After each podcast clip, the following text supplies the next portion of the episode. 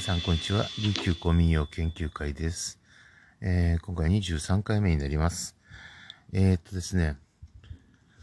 えー、今回はですね、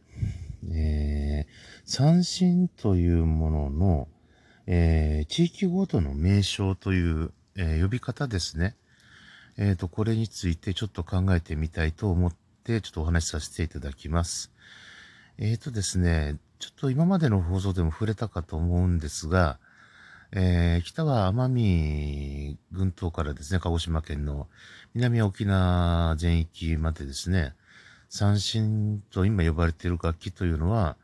えー、広がって、あのー、えー、広く演奏されているわけです。歌われ、歌い弾かれているわけですね。で、え沖縄県の方からはですね、えー、伝統工芸品ということで、県からも出て、えー、伝統工芸士さんも出ています。えー、そしてですね、名称としても、やはりですね、前にお話しした通りで、あのー、日本の国文学者標準で使っていた文字を、えー、そのまま沖縄の音に当てはめた、えー王えー、王朝文化に根ざした、えー、名称と呼称として、えー、三振というのが制定されています。えー、三二線と書いています。えー、そういった、えー、沖縄県の方で制定される国でも、えー、認証される国からも、えー、指定かかっているという状態です。でですね、鹿児島県の奄美群島はと言いますと、鹿児島県の方からはですね、実はあの、えー、奄美地方、つまり奄美の三振で、名前はカタカナで三振ということで、えー、指定がかかっていたりします。っていうのもちょっと事情がありまして、島々によって、えー、奄美、まあ沖縄も本当はそうなんですが、えー、呼び名が地方で違うという現象がやっぱりあるわけです。えー、統一故障という意味では三振でやっぱり、えー、およそ、あの、その琉球王朝文化に根ざしたという意味では、沖縄型の言っている三振というのが正当かとは思われます。ただしですね、地方方言においてですね、三振で正しいかというと、必ずしもそうとも当たらないような気がするんです。例えばですね、えー、奄美大島ですと、楽器として三振という言葉を使われる方もいれば、三味線という言葉を使われる方もいますし、えー、ジャビ線、ジャミ線という言葉を使われる方も中にはいらっしゃいます。使わないよという方もいらっしゃるかもしれませんが、えー、お稽古本の類や、そういった専門書を書かれた中に、そういった、えー、タイトルや、えー、読み名で、えー、文献に書かれて記録されている奄美の方も、実際現実現状でいるというのも事実です。でですね、えー、大島地方ではやっぱり三市内し三味線ということで、およそ通っています。がですね、これが徳之島に移りますと、あの、三味線だとか、えー、三汁だとか、三汁、三汁、三汁とかですね。そう、その三味汁、三味汁とかですね。そういったような方言が各地で使われているようです。えー、実際私行ってみても場所の、えー、地域ごとあった人によって方言名っていうのをやっぱり伺ってみたら違うんですね、これがまた。なので、ちょっと床の島に関しては複数あるという感じです。で、三味線とおっしゃられる方もいますし、やはり三振と呼ばれる方も中にはいらっしゃいます。やっぱり地域方言としては、やはり、えー、三汁とか三味線とかっていうのが、え、一般的なようです。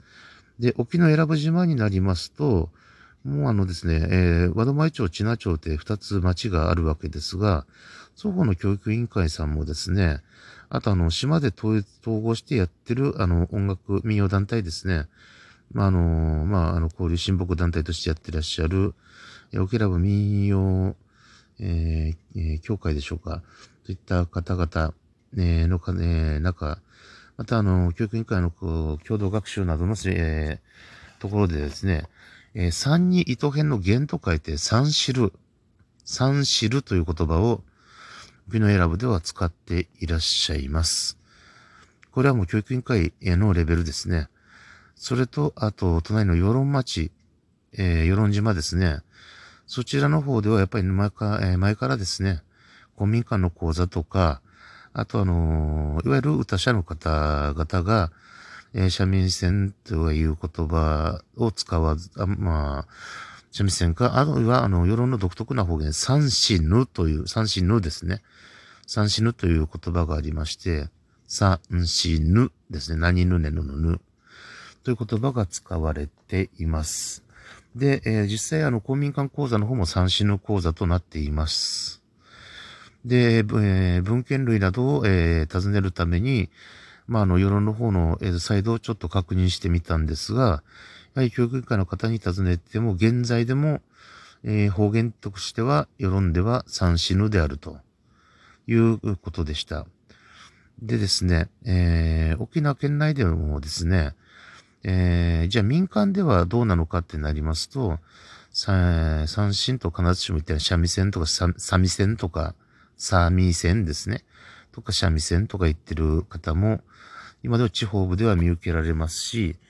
で、また地域方言としてですね、えー、八重山地方とかでは三味線とかですね、三味線とかっていう言葉が、やっぱり竹富の民謡であったりとか石垣の民謡、の中にも方言としてその三振を指す言葉として入っています。なので方言的にはそうなる。つまり統一名称と違う方言が存在する。つまり統一名称とあくまで全体の統一故障なので、みんなで、えー、物を例えていったときに、要はギターはギターなんですよね。まあ楽器は違いますが。で、バイオリンはバイオリンで通じる。ただそれが各言語で行った場合に異なるかどうかという、えー、レベルの話だと私は考えていますが、統一としての故障としては、じゃあ、ギターであればギターである。で、えー、バイオリンであればバイオリンであるというのが、一般的な常識としてあったとして、それがじゃあ、〇〇語、スペイン語であるとか、フランス語である、イタリア語であるって言った場合に、えー、その地域の言い回しとして違う言い方があったりするかもしれないと。いうような、え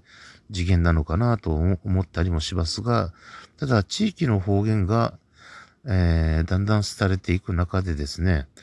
えー、こういったあのものの名前とかっていうのも大事に、えー、記録して、えー、覚えておくということも大事なことではないかと思うところなんです。えー、こういった小さな、え、ところから、え、方言って結構失われていくもので、小さな言葉の違いというのからだんだん消えていって、そして、えーえー、統一というか、まあ、えー、なんて言うんでしょうか、使われなくなり、そして、えー、大きいところに飲まれるか、あるいは、あの、使われなくなって忘れられていく。そして使う人がいなくなり、使う人がいなくなるっていうのを繰り返していると、言葉っていうのは普通にそういうものだと思っています。ですので、えー、現在の統一名称、えー、沖縄県として、まあ、も、鹿児島県としても、三振と定義しています。沖縄県の場合は漢字で三に、えー、糸辺に泉の線。鹿児島県の場合は三振とカタカナ。で、いずれも由来は、えー、琉球王朝文化に根ざした、えー、蛇皮を張った、えー、三弦の、えー、郷土楽器、あるいは地域の、えー、文化に根ざした楽器ということである。えー、ということで、統一名称があります。ただ、えー、各地域ごとに、えー、使われている方言の中にある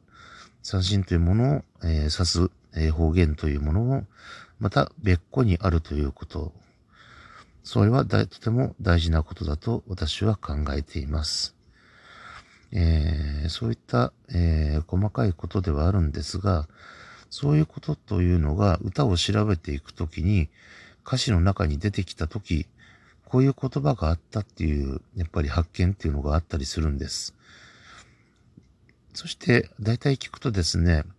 あの、一般であまり使う機会がないとか、もう使われていないが歌の中に生きているなんていう、えー、方言の単語なんていうのはものすごくいっぱい出てくるんです。そういったところで、あの、言葉の、えー、宝箱的なものもあり、で、その歌を歌うのに当てがう、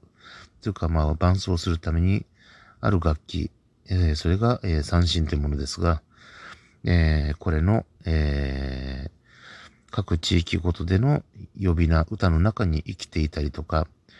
あるいは今でも使われているものも地域によってある。で、そういった、あのー、言葉の違いというのも、やはり、えー、残しておきたいものだなと思うところです。えー、まあ、いろいろと、えー、民謡の歌詞や、えー、譜面とかですね、えー、そういうのと、えー、いろいろと向かってものを考えたり、えー、ちょっと弾いてみたり、あと再現とかしてみたり、あるいは、あのー、何かと関係がないかとか、あと行った先の、そこの土地の、えー、光景ですね。風景、それと、えー、歴史的背景、そこと、えー、つながるもの、なんていうものを考えているときに、そういったものの固有名詞でやっぱり、あのー、亡くなりかけているものという、あるいは、亡くなってしまうのではないかと思うような、細かいところにも、まあ、どうしてか、やっぱり気が、えー、残り、そして気になってしまうところなんです。というところでですね、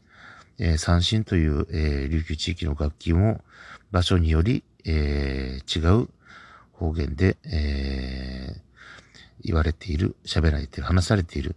ということについてお話しさせていただきました。それではまた、えー、次回お会いいたしましょう。えー、それでは失礼いたします。